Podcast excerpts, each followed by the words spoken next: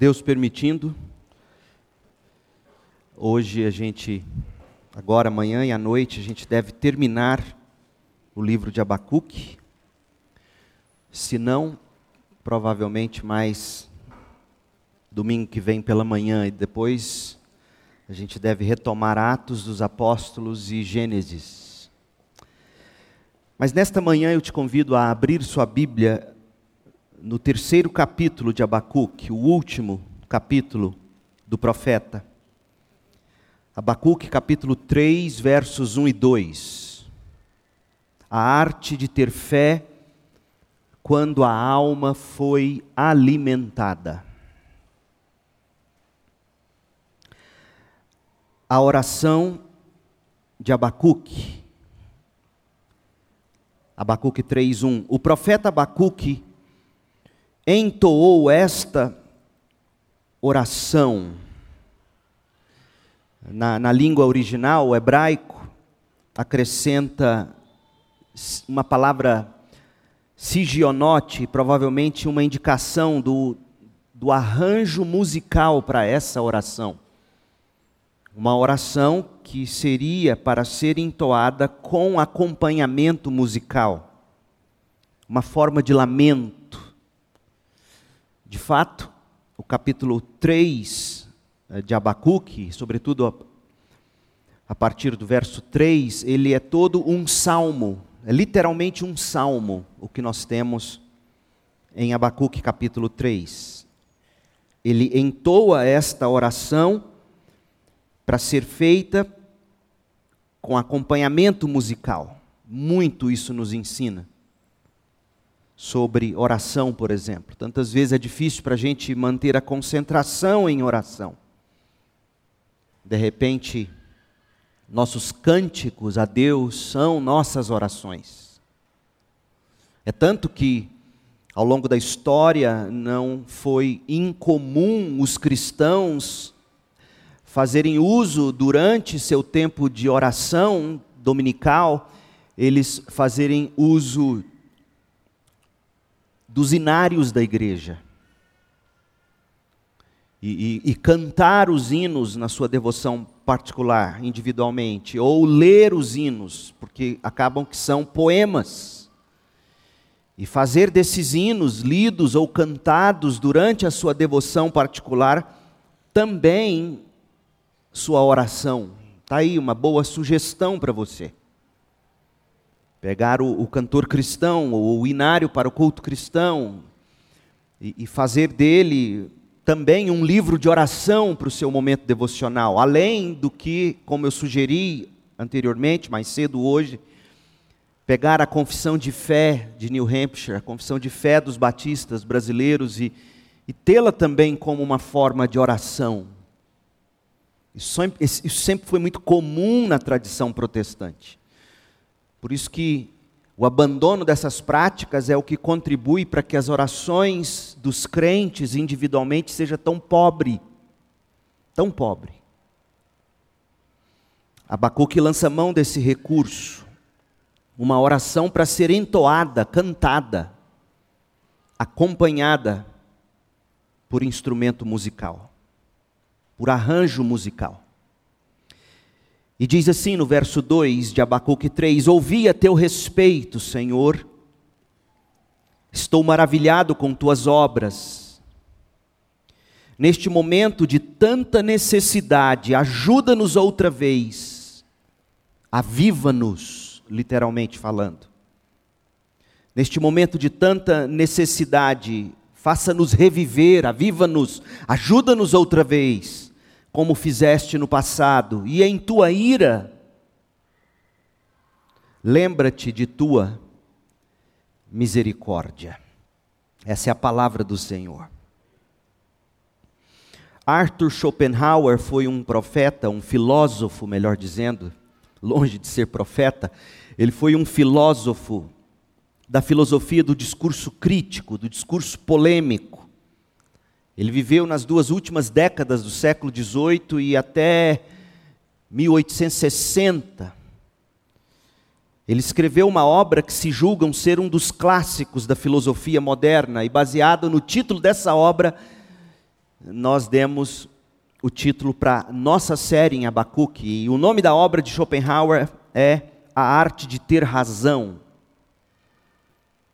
Mas não é a arte de ter razão na briga com a esposa ou com o marido, é a arte de ter razão diante dos sofistas, daqueles que, que discursam e falam com um bando de mentira e, e você, pela forma como ele fala, é você então acha uma maneira de discutir com ele, vencendo-o na discussão. É o que eles chamam de dialética erística.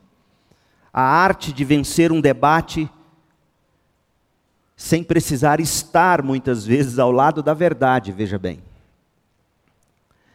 Schopenhauer escreveu A Arte de Ter Razão, um dos clássicos da filosofia, para o bem ou para o mal. Mas nossa busca aqui é outra, completamente diferente e, e, bem mais importante. Nós estamos empenhados em conhecer e em cultivar a arte de ter fé, não uma fé qualquer, fé em qualquer coisa. Porque o que te salva não é necessariamente a fé, é a fé em Cristo Jesus. É o objeto de sua fé que te salva. Fé na fé não salva ninguém. Nós estamos em busca da arte de ter fé, afinal, sem fé em Cristo, não há salvação da condenação eterna. João 3,16: todo aquele que nele crê em Cristo não perecerá, terá a vida eterna. Sem fé, o ser humano perece na condenação de Deus porque todos pecaram e foram separados da glória de Deus. E só há uma maneira de se reconciliar com o Deus Pai, Criador de todas as coisas, Ele que é justo, através da vida e da morte, do sacrifício substitutivo de seu Filho na cruz, no lugar do pecador. Então, a arte de ter fé em Cristo para a salvação dos pecados. Sem fé não há salvação. Sem fé em Cristo é impossível agradar a Deus. Hebreus 11, versículo 6. De fato, diz Paulo, é um dos textos mais chocantes da Bíblia. Romanos 14, 23. Paulo diz que tudo o que é feito e que não provém da fé é pecado. Você tem noção? Tudo o que se faz de modo que não provenha da fé em Cristo é pecado, até beber um copo d'água. É chocante isso. Não são suas boas intenções que tornam justas suas ações, mas se é feito com fé em Jesus Cristo. Romanos 14, 23. Enfim, a salvação só é possível pela santificação do Espírito e fé na verdade, segundo Tessalonicenses 2:13. Cristo é a verdade, João 14:6. Precisamos de fé. Da arte de ter fé e para aprendermos a arte de ter fé, nós estamos recorrendo desde final do ano passado ao profeta Abacuque como nosso mentor. Recapitulem comigo. Abram aí em Abacuque 1, verso 1. No versículo 1 do livro, nós temos a introdução do profeta à sua obra. Esta é a mensagem que o profeta Abacuque recebeu numa visão. É o cabeçalho, é o título do livro. E na sequência, nós lemos a primeira queixa do profeta, que se encontrava no vale do abatimento. No verso 2, Abacuque se debate em face do silêncio de Deus, e nos versos 3 e 4, ele denuncia os pecados de Judá. Ele via aquela situação pecaminosa absurda e dizia: Poxa, Deus não vai fazer coisa alguma. E ele então ora, ora, ora. Ele, ele, ele apresenta sua primeira queixa a Deus com muito bons argumentos. Neste ponto, do verso 5 em diante, o Senhor Deus decidiu responder à oração do profeta, mas a princípio Deus se apresentou aos olhos de Abacuque como alguém insensível e até desumano. Por quê? Porque Judá seria punida pelos seus pecados. Até aí tudo bem. Mas os agentes de Deus seriam os perversos babilônios. Versículos 5 e 6. E quem eram esses perversos babilônios? Era gente notória pela crueldade, versículo 7. Gente ágil para o mal, assim como são ágeis os leopardos, versículo 8. Ferozes como os lobos, versículo 8. Devoradores como a águia, versículos 8 e 9. Povo que escarnecia de suas vítimas enquanto as esfolava e que se orgulhava do poder que tinham, versos 10 e 11. Se antes achava-se abatido, porque Deus não fazia nada, a resposta do Senhor deixou Abacuque abalado.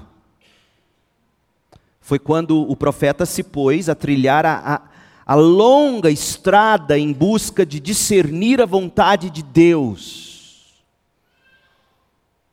Ele inicia a sua segunda queixa. Ele está aterrorizado pela impiedade dos babilônios, versos 12 a 17 do primeiro capítulo.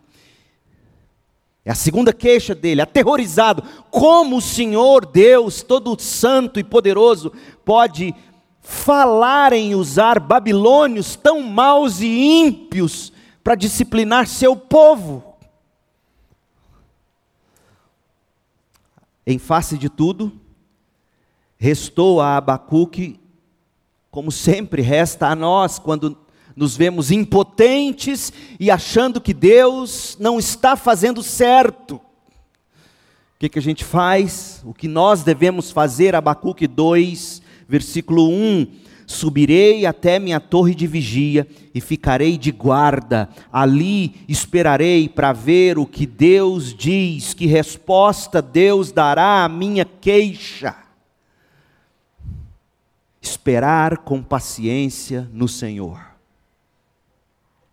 Misericórdio que é, misericordioso que é o Senhor, decide aprumar a alma desse profeta que estava aterrorizada.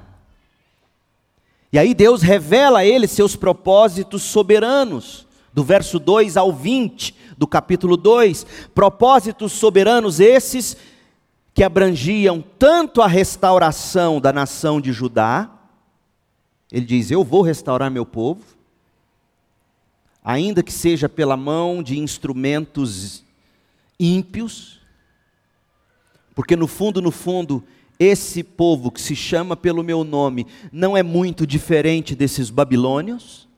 Vocês têm que entender isso. Assim como Jacó não era tão diferente de Labão, na mão de quem ele sofreu por tantos anos. Essa é uma das grandes lições de Abacuque. Uma das lições mais duras de se aprender. No fundo, nós não somos assim tão melhores do que aqueles que julgamos ser ímpios. Ah, se não fosse a graça de Deus em nossa vida.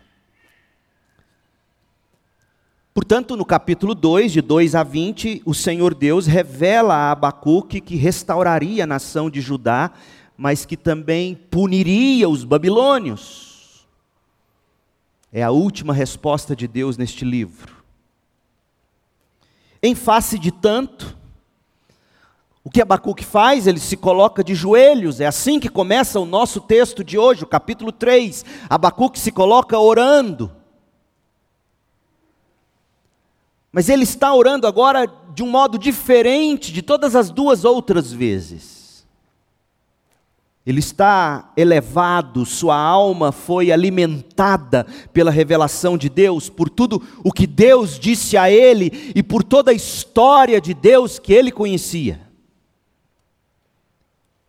É verdade que no início Abacuque estava no vale do desânimo, mas agora o profeta chegou ao vértice da providência. Abacuque estava no início, no chão do abatimento, mas agora ele atingiu o cume da alvorada. Ele estava no abismo da desesperança, mas alcançou o topo da devoção, que é o que nós temos aqui no capítulo 3, o mais impressionante de tudo, nada havia mudado nas circunstâncias do profeta, Deus não mudou de ideia, ele continuaria, ele enviaria os babilônios, como de fato enviou, e o povo ficaria por 70 anos na Babilônia, as circunstâncias de Abacuque não mudaram. O povo de Israel, o povo de Judá continuava pecando, inconsequentemente, impenitentemente pecando. O povo que se chamava pelo nome do Senhor. Nada havia mudado.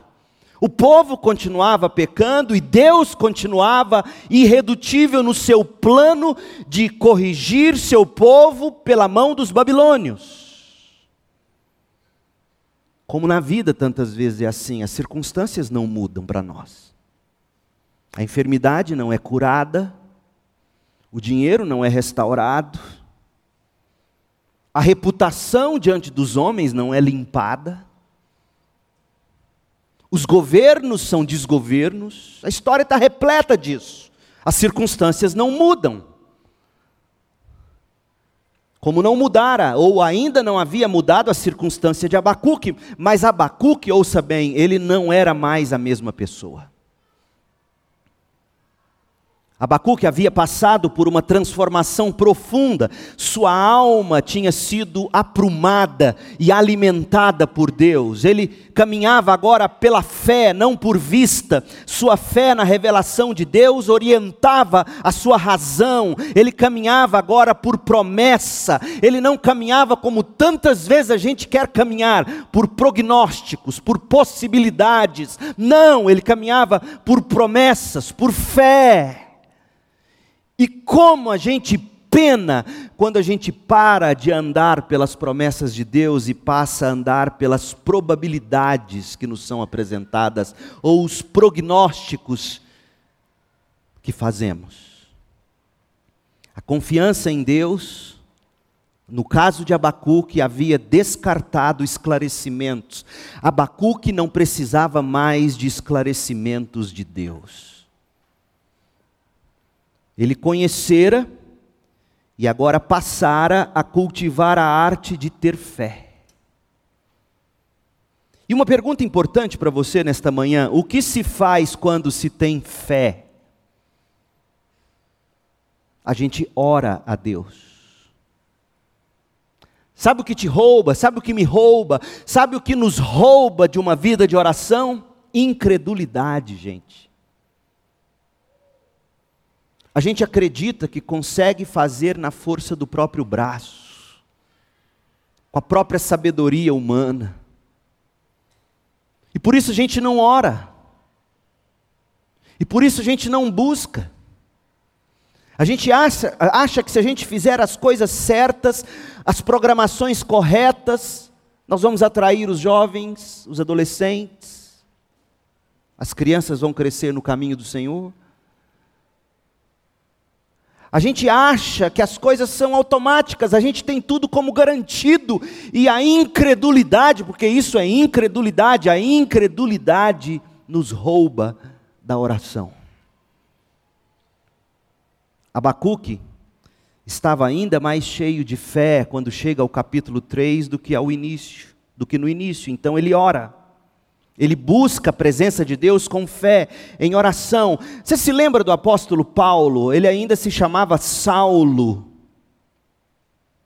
Você se lembra quando ele, como ele nos foi apresentado, tão logo ele fora derrubado do cavalo e converter-se a Cristo? Então, logo ele passara da morte para a vida, no caminho para Damasco, ele que estava a caminho de perseguir e matar cristãos, o próprio Cristo aparece a ele, converte ele, salva Paulo. E agora, esse Paulo, novo homem em Cristo, nos é apresentado, sabe de que modo? De joelhos, em oração. Porque orar é o que se faz quando se tem fé em Cristo. Veja esse episódio comigo, Atos 9, verso 8. Atos 9, verso 8. Até o verso 12. Saulo levantou-se do chão, porque ele tinha caído do cavalo, literalmente. Daquela, diante daquela imagem do Cristo ressuscitado diante dele em glória esplendorosa, ele ele se levanta do chão, mas ao abrir os olhos estava cego. Que lição para nós. Porque quando você se converte a Cristo, você não enxerga mais como outrora, você não caminha, caminha por vista, mas por fé. Então conduziram Paulo pela mão ele não sabia para onde ir. Conduziram ele pela mão até Damasco, lá permaneceu cego por três dias e não comeu nem bebeu coisa alguma. Havia em Damasco um discípulo chamado Ananias. O Senhor chamou Ananias numa visão: Ananias, sim, Senhor, respondeu ele. O Senhor disse: Vá até a rua direita, a casa de Judas. Ao chegar, pergunte por um homem de Tarso chamado Saulo. E sabe como você vai identificar quem é o Saulo a quem eu te envio? Sublinhe a sua Bíblia.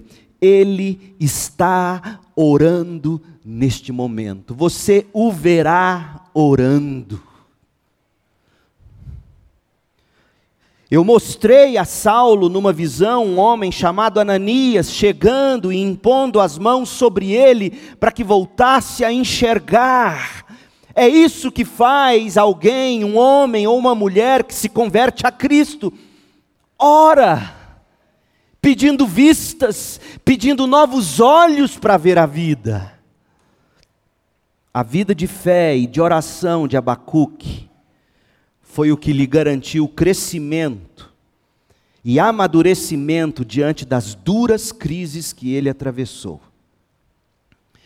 Lá no início, gente, lá no início dessa série de mensagens, nós estudamos que o livro de Abacuque está todo pontuado, ou melhor, ele é todo dividido pelas orações do profeta. São três orações ao todo. Primeiro, capítulo 1, de 2 a 4, Abacuque ora clamando a Deus.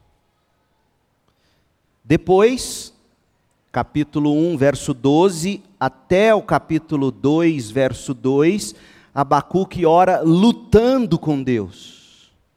Ele clama, Deus responde, ele não gosta do que ouve, aí ele luta com Deus.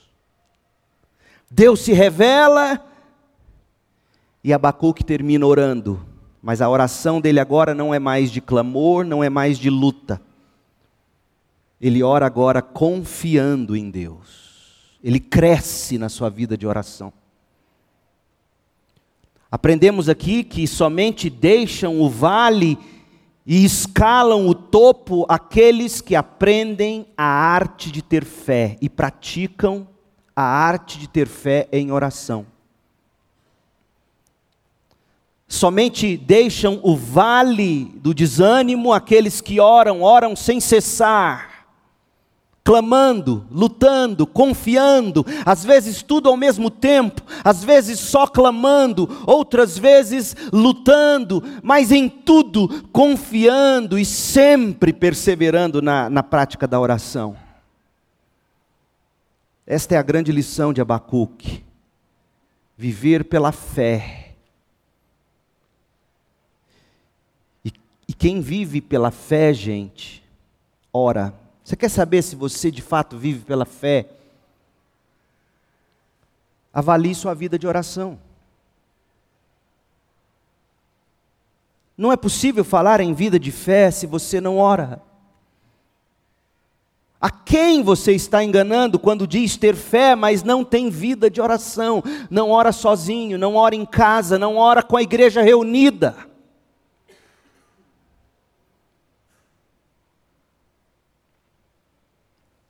Eu fui pesquisar, lançaram agora recentemente um livro sobre o ministério de Spurgeon. Eu estou usando para o meu doutorado e, e, eu fiquei curioso porque é, é, dito que os cultos de oração da igreja do Spurgeon eram lotados, mais de mil pessoas reunidas toda segunda-feira, era quando eles tinham culto de oração. Na segunda-feira, o culto de oração no tabernáculo metropolitano, mais de mil pessoas. Eu falei, eu quero aprender com as técnicas deles para a gente ver se a gente põe a CIB para orar mais. Aí pensei que nós fôssemos ler sobre um monte de, de, dicas interessantes, divide em grupos menores, faz isso, faz aquilo. Sabe como eram os cultos de oração na igreja? Vários relatos de quem participaram foram colhidos, e esse autor coloca no livro. Você chegava, cantava um, dois, três hinos, lia um texto bíblico, uma pequena reflexão, e daí três presbíteros, porque havia presbíteros na igreja do Spurgeon, três presbíteros, quatro. Cada um subia com os pedidos de oração que já eram previamente enviados. Eles oravam, a congregação de cabeça baixa dizendo amém, amém, amém. Depois ouvia um outro pedido. Uma hora, uma hora e pouquinho, toda segunda-feira. Ou seja, nada de espetacular, apenas o desejo de reunir como igreja para orar. Nada de espetacular. É isso que a gente precisa. Avalie sua vida de fé. Você diz ter fé. Como é sua vida de oração? Olha, olha Abacuque. Abacuque é um modelo e tanto para nós, não, não, não apenas porque ele orava com devoção, mas porque quando ele achava que tudo estava errado, ele orou. Quando ele não concordou com o jeito de Deus se apresentar, ele orou. Olha o que ele diz, olha, olha o que está no versículo 4 do capítulo 2 de Abacuque, Abacuque 2, 4. Olhe para os arrogantes, Deus diz a Abacuque. Abacuque, olha para os arrogantes, olhe para os perversos qual é a característica deles? Eles confiam em si mesmos. Olhem para eles. E quem confia em si mesmo não ora. Não precisa orar. Tem os recursos, tem a sabedoria, tem a força, tem a saúde, tem tudo ao seu dispor. Não ora. Esses são os arrogantes, perversos. São homens e mulheres que não oram. Começam o dia sem orar passam o dia sem orar, terminam o dia sem orar, e se dizem de fé: Não, eu sou crente.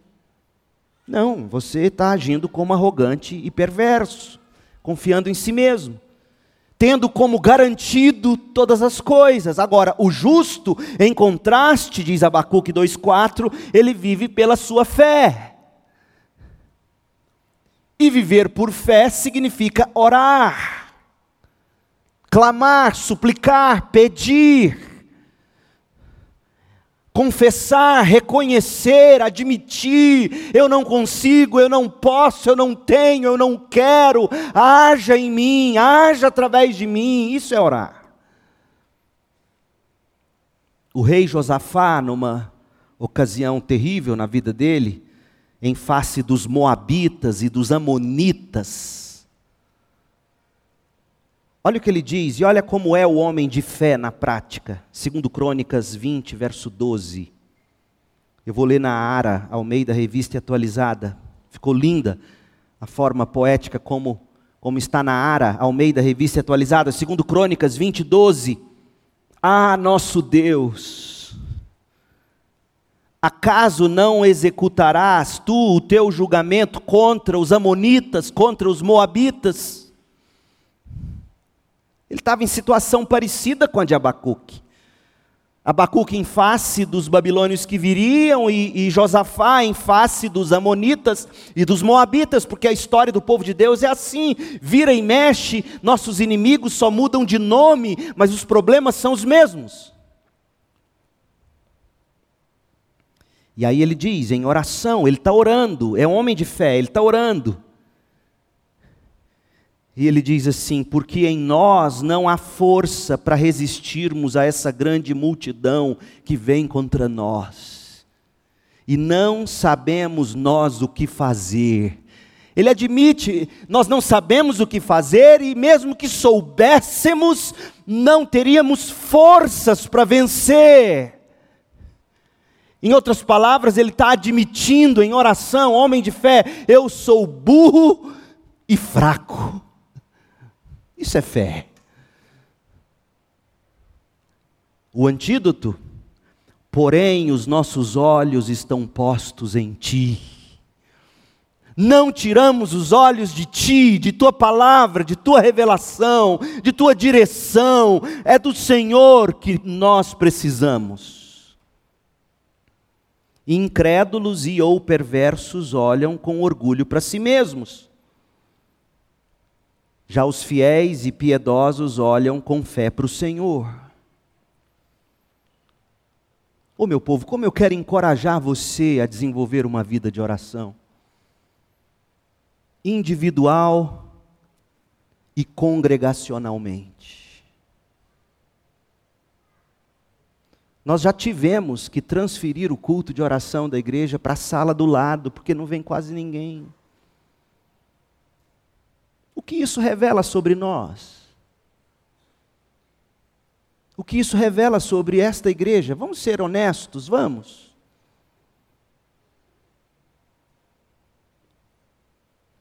Eu sei, existem mais de 100 pessoas em média reunidas nos pequenos grupos, eu sei disso. Mas a igreja tem 500 membros e os outros 400, cadê eles? A gente não reúne para orar. Quantas vezes, estou sendo honesto, quantas vezes nós ali na equipe, orando, pensando, a gente já falou, chegou a hora então de terminar esse culto. Ninguém vem, vem sempre só um, dois, três, cinco, os mesmos. A gente precisa orar, colocar os olhos em Deus. Quando você e eu aprendemos a arte de ter fé, a gente entende o seguinte, a exemplo de Abacuque. Muitas vezes, você ora porque tem problemas, e Deus responde trazendo mais problemas. Os problemas não vão aparecer de repente, tantas vezes não vão aparecer jamais por completo. Muitas vezes as circunstâncias poderão ficar ainda mais aterrorizantes do que no início. O espinho na carne não é tirado. Mas em, em, todas as vezes, se se souber cultivar a arte de ter fé e se se praticar a oração, será possível crescer, descansar e se deleitar no Senhor, o que é o mais importante. Aí vem a pergunta: como orar? Como praticar a arte de ter fé orando? É isso que eu quero que Abacuque nos ensine agora. Que a gente precisa orar, a gente sabe. E, e, que a gente tem vontade de orar, se você é nascido de novo, eu duvido que não tenha, tem, porque se não tem, questione.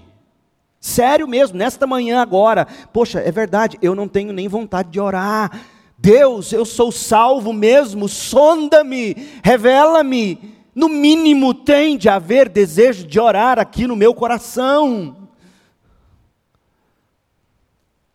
Desejo de falar com Deus, de responder a Deus, de confessar a Deus, de clamar por Deus. Então, como praticar a arte de ter fé orando? Abacuque 3, versos 1 e 2. Abacuque nos ensina o segredo da oração eficaz. Ele vai falar da essência da oração eficaz, ele vai apresentar os elementos da oração eficaz e ele vai mostrar os efeitos da oração eficaz. A essência da oração eficaz. Abacuque começou sua oração, gente, preste bastante atenção. Ele começou orando, fazendo uma declaração que para nós é bastante reveladora. Eu vou ler primeiro na versão ARA, revista e atualizada. Oração, capítulo 3, versos 1 e 2. Oração do profeta Abacuque sob a forma de canto. Tenho verso 2: Tenho ouvido, ó Senhor, as tuas declarações.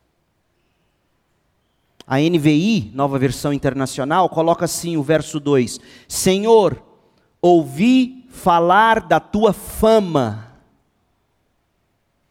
A NVT diz no verso 2: Ouvi a teu respeito, Senhor. Ora, o que se conclui disso, gente? Conclui-se que a oração, a vida de oração de Abacuque, se sustentava nas declarações que ele ouvia de Deus. As orações de Abacuque eram mantidas por aquilo que ele ouvia a respeito de Deus, sobre a fama de Deus. Aqui há para nós uma lição preciosíssima, preste bastante atenção, crente. A essência da oração eficaz é a revelação que o próprio Deus faz de si mesmo a nós, na palavra dEle. Deus revela a si mesmo a nós na palavra, Deus revela quem nós somos e do que nós precisamos na palavra, e isso que ouvimos, essas declarações que chegam a nós, mediadas pelo poder do Espírito Santo, iluminadas pelo Espírito Santo, essas declarações sobre quem Deus é e quem nós somos e do que nós precisamos diante desse Deus, é isso que nos coloca orando. Oração, portanto, é resposta à palavra, à revelação de Deus. No caso de Abacuque, ele orava e se mantinha orando firme nas declarações do próprio Deus, na, na revelação do ser de Deus, dos atos de Deus na história. Dito de outro modo, a verdadeira oração começa quando nós ouvimos a voz de Deus. Deus fala e você responde em oração. Voz essa de Deus que nos convoca a uma tomada de atitude. Então nós oramos pedindo a Deus que opere em nós o desejo e a condição de mudar voz de Deus que, que nos inunda de fé, então a gente persevera com esperança em, e amor, praticando oração. Voz de Deus essa que nos aponta o caminho e a direção, e então nós oramos pedindo que Deus nos conduza pelas veredas da justiça. Ouvir a voz de Deus é essencial para a sua vida de oração. Desse modo, gente, a Bíblia Sagrada, a leitura da Bíblia iluminada pelo Espírito é essencial para a sua vida de oração. Porque, preste bastante atenção, não tem como orar sem fé. Mas a fé nasce e é nutrida por se ouvir a palavra de Deus. Não é assim? Romanos 10, 17. A fé vem por se ouvir a mensagem, e a mensagem é ouvida mediante a palavra de Cristo. Quem tem fé, ora, mas para ter fé, para orar, você precisa da palavra de Deus que coloca fé e cultiva fé, pelas declarações que Deus faz de si mesmo, pelas imagens que Deus cria por meio de Sua própria palavra. Deus se revela, Deus mostra quem Ele é, quem nós somos, do que precisamos. Deus faz diagnóstico, Deus aponta curas pela palavra. Você lê, você lê, você ouve o sermão, você ouve de novo, você aprende, você ouve a Bíblia sendo narrada. Como eu tenho feito esse ano, além da leitura bíblica, eu estou ouvindo a narração da Bíblia porque eu quero que, que, que, a Bíblia alimente fé e essa fé me ponha de joelhos para orar. Moody, já ouviram falar de, do Moody, o grande Moody, D.L. Moody?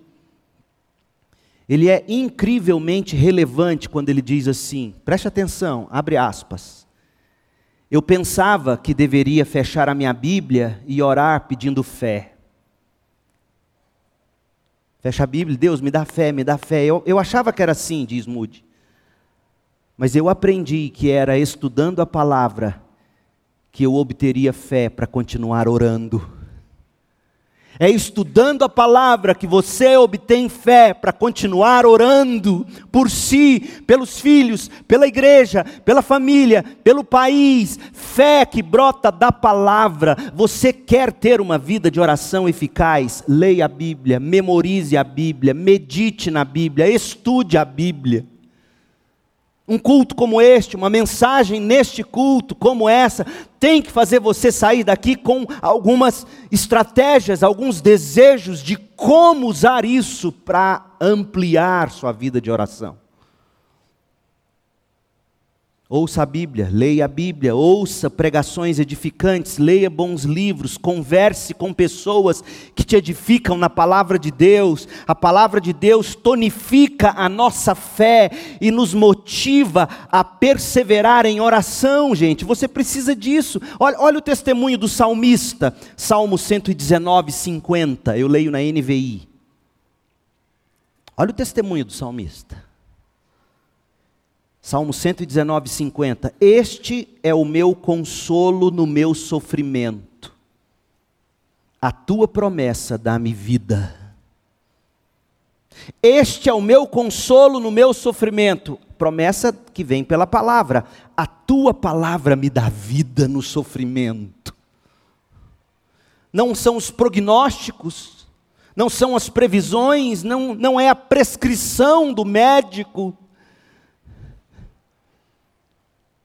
O que dá vida, o que consola no sofrimento é a palavra. Este é o meu consolo no meu sofrimento, a tua palavra, a tua promessa me dá vida e te põe para orar. Porque oração é fôlego de quem está vivo. Não oração é morte. Salmo 119, 92 e 93 se a tua lei não fosse o meu prazer, o sofrimento já me teria destruído. Jamais me esquecerei dos teus preceitos, pois é por meio dos teus preceitos que preservas a minha vida. De que modo Deus preserva a vida do seu povo? Pela sua palavra. A essência da oração eficaz é a palavra de Deus que dá vida e alimenta a fé. Leia a Bíblia, memorize trechos bíblicos, medite, ouça a Bíblia narrada no carro. Meu povo, há muito tempo eu não escuto CBN. Quando eu entro no carro, ou está tocando a Bíblia narrada, ou o John Piper está pregando para mim, ou uma música que está edificando o meu coração. Porque a palavra de Deus não é para nós coisa vã, é a nossa vida. Ah, eu não tenho tempo para ler. Que tal começar ouvindo? Hoje, baratinho, você paga um aplicativo de celular, você tem versões narradas, várias versões. Ouve. Põe no ouvido, vai andar na esteira. Você está precisando perder um, uma barriguinha. Tem certeza vai escutar a Bíblia, vai escutar o pastor Leandro, vai escutar a Bíblia, vai escutar o pastor Leandro, vai escutar a Bíblia, vai escutar, vai escutar, vai escutar. E Deus, a fé vem pelo ouvir, ouvir a palavra. Eu quero vida. A essência da oração eficaz é a palavra de Deus que dá vida e alimenta a fé. Segundo, os elementos da oração eficaz.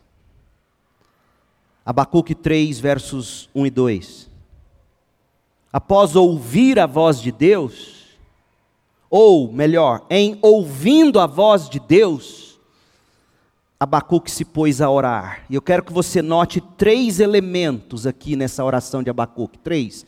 A submissão dele, a adoração dele e a petição dele. Porque o que é mais impressionante é que parece que Abacuque, nesse ponto da oração dele, é como se ele tivesse ouvido a mesma voz que Paulo ouviu quando Deus disse a Paulo: Paulo, para de orar por isso, eu não vou tirar o espinho. Tantas coisas na vida da gente já deveriam ter sido deixadas de lado como motivo de oração há muito tempo, que Deus já deve ter te dito várias vezes e você não ouviu ele dizendo: Eu não vou tirar esse espinho. Deus disse a Abacuque: Eu não vou tirar o seu espinho, eu não vou tirar os babilônios. É plano meu. Como é que você ora quando Deus diz não à sua oração? Você para de orar, você emburra com Deus? O que, que você vai fazer? Se, ele é, se, se, a vontade dele é sempre perfeita, boa e agradável, o que, que você faz? Deus diz não. Hum, hum, Deus. Hum. O que, que você faz? Você troca de pai? Tem gente fazendo isso. Lá em Campinas tinha. Tomara que não tenha aqui um dia. Eu, foi uma das coisas que eu falei: não dá para ouvir nem rádio evangélica mais. Nem rádio evangélica dá para você ouvir mais. O sujeito prometendo que se fosse no culto e haveria troca de anjo. A troca de anjo. Você receberia outra bênção, outro anjo. Esse anjo está ruim. Vem cá, vamos trocar o anjo. E sabe o que é impressionante? Se eu começar a prometer troca de anjo, essa igreja vai lotar. Graças a Deus que eu não sei mentir assim. Porque Deus é mestre em falar não. Você não sabe pedir, você está pedindo mal para gastar nos seus próprios prazeres, é adultério tudo isso. Tiago capítulo 4. Então, como é que Abacuque ora? Deus disse: não, o espinho vai ficar aí. E é como uma algema. Quanto mais você força, mais ela aperta. Como é que você ora? Você se submete, você adora e você reformula o seu pedido. É o que Abacuque faz aqui. Olha, que ele, olha como ele se submete. Note que não haverá mais aqui pedido para Deus fazer diferente. Não há aqui pedido para Deus largar a mão dos babilônios, nada disso. Pelo contrário, ele reformula o pedido. Mas antes ele se submete. Verso 2: Ouvi a teu respeito, estou maravilhado com tuas obras neste momento de. Então, aqui você tem o homem orando, sem briga, sem luta. Ele não é daquele tipo tão comum hoje em dia que diz: Eu não aceito essa bênção, eu não aceito isso, não aceito isso na minha vida, eu declaro que eu não aceito os babilônios. Imagina, Há um bando de gente que se diz crente hoje, que nos dias do Babilônia, estaria lá nos cultos, lá, não aceito as Babilônias, Deus, não aceito, decreto que não virá os babilônios. Sabe o que, que resolve isso? Aldol, remédio psiquiátrico. Sério mesmo, que isso é loucura. Meu povo, eu tenho visto cada coisa. Outra coisa que você tem que parar urgente é de ver rios de Instagram. Deus me defenda desse troço. Cada culto que aparece para mim, será que é porque sabe que eu sou pastor? Cada culto que aparece no meu rios assim, de nego dançando e pulando, que eu falo isso. O profeta não está aqui dizendo que não aceita, o profeta não está dizendo que não quer, que não pode, que não é justo, ele está orando. E ele está adorando, porque ele diz: Eu estou maravilhado com tuas obras. Outras versões dizem: Estou alarmado, estou aterrorizado. Ele transforma o seu medo em adoração, porque Neemias fez a mesma coisa. Neemias 1:11. Teu povo que encontra prazer em te temer. Só a fé em Cristo é capaz de fazer você conciliar medo com adoração. No caso de Abacuque, não faria sentido para mim, ó Deus, os babilônios, mas eu estou maravilhado com o fato de que o Senhor pode, de uma situação como essa, fazer algo tremendo acontecer. Isso é adoração. Ele se submete à vontade de Deus. Eu entendi, ó Deus, o Senhor não vai tirar o espinho na carne, o Senhor não vai mudar a situação. Eu entendi. Eu me submeto me maravilho com tudo isso, de como o Senhor é capaz de uma situação tão dolorosa, tão difícil, tão humanamente falando repugnante, tão humanamente falando injusta até, eu me maravilho de que disso o Senhor possa fazer algo maravilhoso, mas esse é o nosso Deus. Ele envia o seu próprio filho e ele o prega na cruz, a coisa mais horrenda que já aconteceu nesse universo. O Filho Santo e Eterno de Deus, pregado na cruz, como substituto por pecadores injustos. Pregado lá, dolorosamente. Você olha para isso com maravilhamento.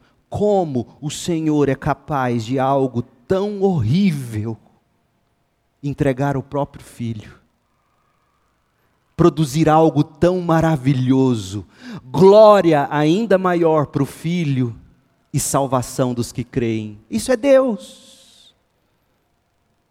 É isso que Abacuque está dizendo.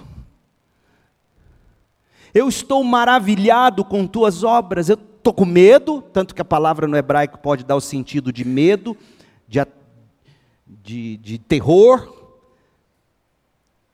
mas ele está também admirado, ele está alarmado no melhor dos sentidos, ele está dizendo, ele está adorando para dizer a verdade, ele submete, ele adora e agora ele pede, ele reformula a petição. Olha como ele faz. Em tua ira, ele diz, neste momento de tanta necessidade, verso 2, ele reconhece que continua, Ajuda-nos, aviva-nos. Aviva-nos, Deus. Como o Senhor fez no passado, eu tenho ouvido do que o Senhor fez no mar do Egito. Tanto que é sobre isso que ele vai falar a partir do verso 3. Como o Senhor libertou Israel da mão, os hebreus da mão dos, dos egípcios. Aviva-nos de novo, esse é o pedido dele, aviva-nos. Entendi, o Senhor quer nos disciplinar para sermos santos, o Senhor quer que nos santifiquemos para o Senhor nos usar ainda com mais esplendor diante das nações, afinal, somos chamados para ser luz para as nações. Então aviva-nos com tudo isso. Veja, ele reformula o pedido, ele não pede mais pelo livramento, já que Deus não livraria, ele pede: entendi então que o Senhor nos avive. E na tua ira, que eu sei que será derramada, mescle isso com misericórdia. Que seja uma ira redentora meu Deus, isso aqui é fé, gente. E muitos hoje diriam que isso é incredulidade. Fé é você ter a honestidade de chegar diante de Deus e dizer: Deus, eu reformulo meus pedidos, tentando ajustá-los à, à Sua vontade perfeita, boa e agradável. Então, eu entendi, aviva-nos, eu entendi, o Senhor derramará a ira, mas Faça tudo isso com misericórdia. Esses são os elementos da oração eficaz. Você se submete a Deus, você aprende a adorar a Deus em toda e qualquer circunstância, e você aprende a reformular seus pedidos a Deus. É assim que você vai guardar a sua mente em paz em Cristo Jesus, como Paulo disse que você tem que fazer em Filipenses 4, de 6 a 7. Diz assim, Filipenses 4:6, não vivam preocupados com coisa alguma, em vez disso, orem a Deus, pedindo aquilo de que precisam, mas sem perder de vistas o que ele já fez por vocês na cruz. Ou seja, ele já fez tudo. E o que vier será cereja de bolo. Orem a Deus pedindo aquilo de que precisam, e agradecendo-lhe por tudo que ele já fez. Tem gente que pega esse versículo e fala assim: ó, ore pedindo e já agradeça pelo que ele vai. Não é isso que ele está falando aqui, não, gente. Isso é confissão positiva de fé, não é doutrina cristã. Agradecendo-lhe por tudo que ele já fez, é agradecendo-lhe pela obra na cruz, que inclusive te dá agora o direito de chegar diante de Deus em nome de Jesus e orar.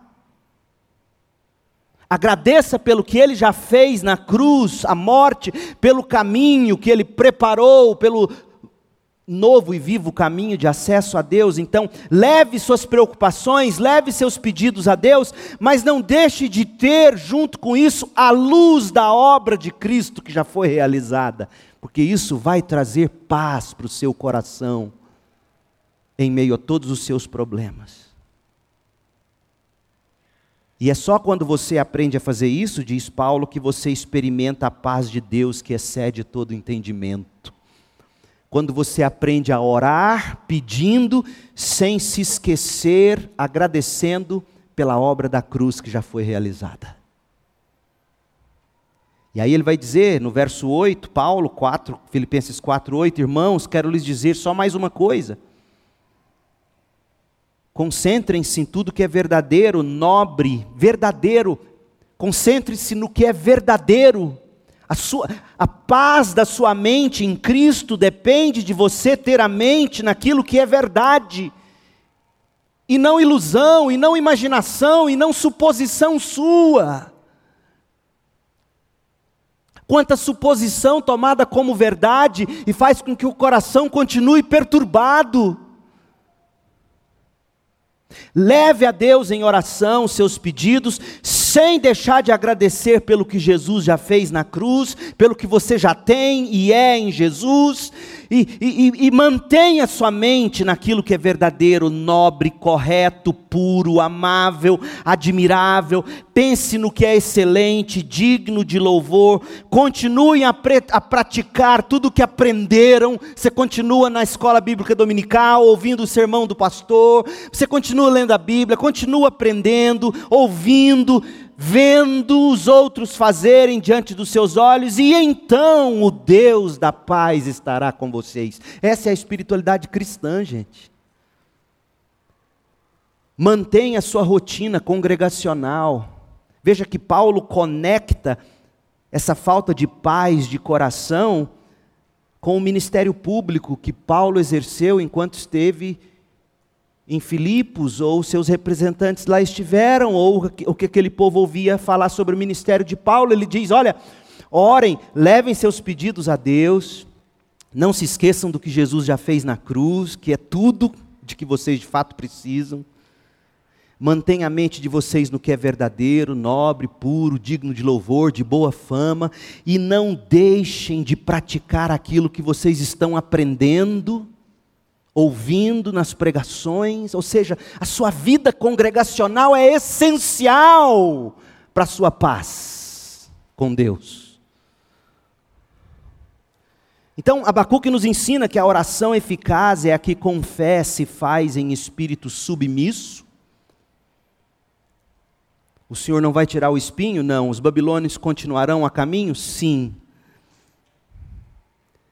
Então eu vou aprender a te adorar vendo que o Senhor é poderoso para pegar algo que para mim, num primeiro momento, é tão amedrontador, tão assustador, e é capaz de fazer isso em bem.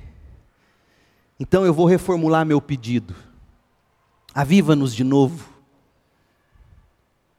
Sim, disciplina-nos, derrame a tua ira, mas tempere com misericórdia.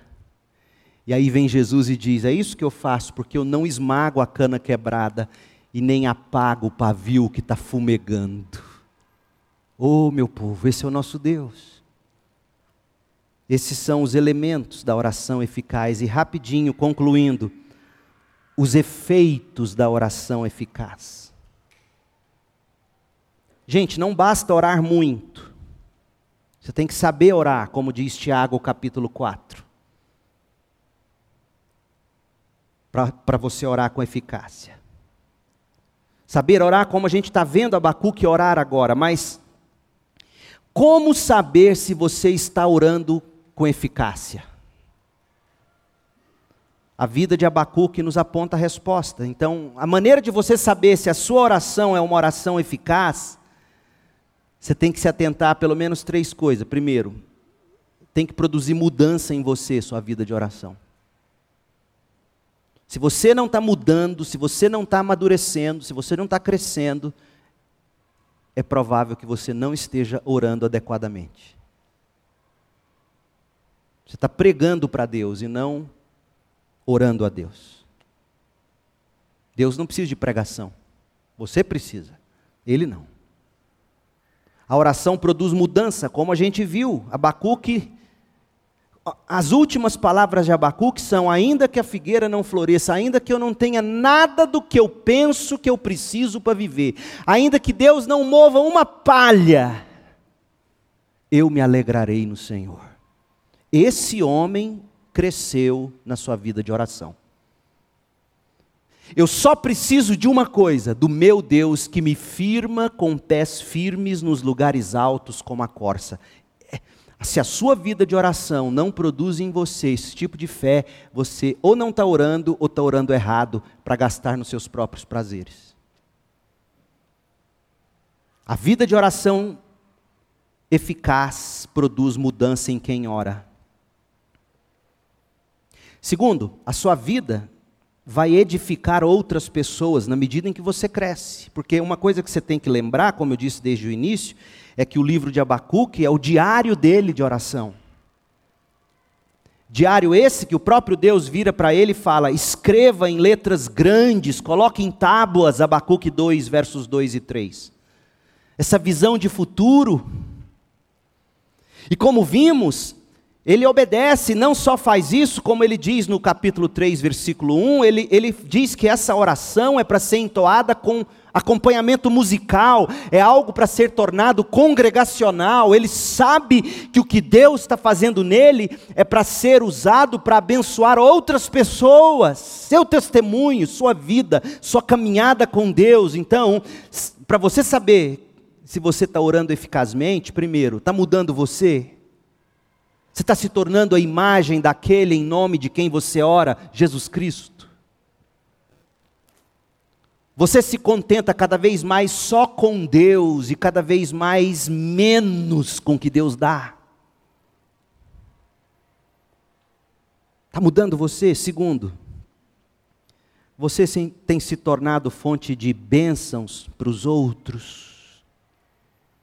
Seu testemunho, seu modo de falar, menos queixa e mais fé, menos briga e mais amor, menos obra da carne mais fruto do espírito. Sua vida tem abençoado outros. A de Abacuque cada vez mais foi, foi um crescendo de bênção para os outros. É tanto que o livro termina no verso 19. Lá no finalzinho, capítulo 3, ao regente do coral, essa oração deve ser acompanhada por instrumentos de corda. Deve... Ele queria que o testemunho dele com Deus fosse cantado pela congregação. Uma vida que não cresce para abençoar outros é fruto de uma vida sem oração. E a última coisa, Abacuque aprende que ele tem que ver os outros avivados pelo Senhor. Ele, ele pede isso, ele fala: Senhor, aviva, aviva a tua obra. Coisa mais linda do pastor. Aviva, aviva a tua obra. Qual é o significado de Israel ser de novo avivada por Deus? É que Israel foi sempre idealizada por Deus como luz para as nações. Israel sem vida era Israel com a luz escondida. A sua vida de oração tem que ensinar você a olhar para as nações, para o avanço do reino de Deus no mundo. E o Senhor pode sim fazer isso acontecer.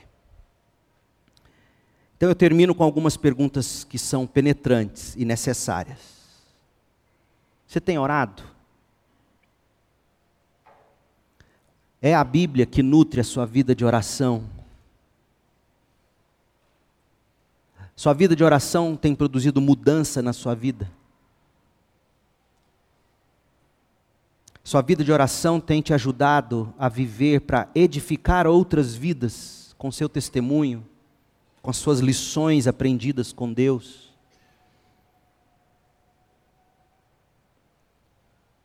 Você tem feito eh, da Bíblia eh, essa fonte de fé que te mantém orando? E o mais importante de tudo, Você já orou entregando a sua vida a Jesus, o Senhor e Salvador de todo aquele que crê? Porque a vida de oração começa no momento em que você admite-se pecador, necessitado da justiça de Cristo. E você se arrepende, confessa o seu pecado, chama Jesus para a sua vida e para o seu coração. E aí você vira um Paulo, sentado lá orando, pedindo que Deus devolva a visão. Pode ser que nesta manhã Deus tenha dito a você que que você ainda não fez essa oração como deve ser feita. Senhor, eu me arrependo do meu pecado e creio em Jesus para minha salvação. E daí você vai fazer como lema da sua vida o hino 155. Ah, se a gente pudesse terminar cantando ele, do cantor cristão. Ó, oh, que paz perdemos sempre. Ó, oh, que dor no coração. Só porque nós não levamos tudo a Deus em oração. Saia daqui determinado a orar e ore de verdade. Os homens se reúnem às sextas. Não dá para você vir na quarta, Dá para vir na sexta, às seis e meia da manhã? Venha. Não, a gente já reúne e ora no PGM. Ótimo, mas se você não está em PGM, não está em grupo nenhum de oração, a igreja se reúne às quartas. Pais se reúnem durante o tempo em que as crianças estão aqui no coral infantil sendo ensaiadas. A escola de pais nada mais é do que um tempo também de muita oração pelos filhos. Ore. E não apenas ore, persevere. Persevere orando. E lembre-se, ó que paz perdemos sempre, ó que dor no coração, só porque nós não levamos tudo a Deus em oração. A alma alimentada, ela ora e ela encontra paz, paz em Cristo Jesus. Oremos. Deus, em nome de Jesus, meu Pai. Ó Deus querido, Pai soberano e bondoso. Provoque em nós o desejo e nos dê a condição de orar. Alimente a nossa alma na tua palavra. Que dia a dia possamos buscar o maná que nutre a nossa fé que nos coloca de joelhos. Ó Deus, se alguém dos que me ouvem ainda não tenha feito a oração de arrependimento e entrega de vida em fé em Jesus Cristo, que seja agora. Que ele ou ela diga no coração diante do Senhor: pequei contra o céu, pequei contra ti, arrependo-me e recebo Jesus como Salvador da minha alma, da minha vida. E que desta oração nasça um novo ser, uma nova vida, uma vida de fé e de oração. Abençoa-nos, faça de nós um povo, uma igreja, uma gente que ora e que te busca e que se deleita diante do Senhor. Que a graça de Jesus Cristo, o amor de Deus Pai e a comunhão do Espírito estejam sobre nós hoje, aqui e para sempre, em nome de Jesus. Amém.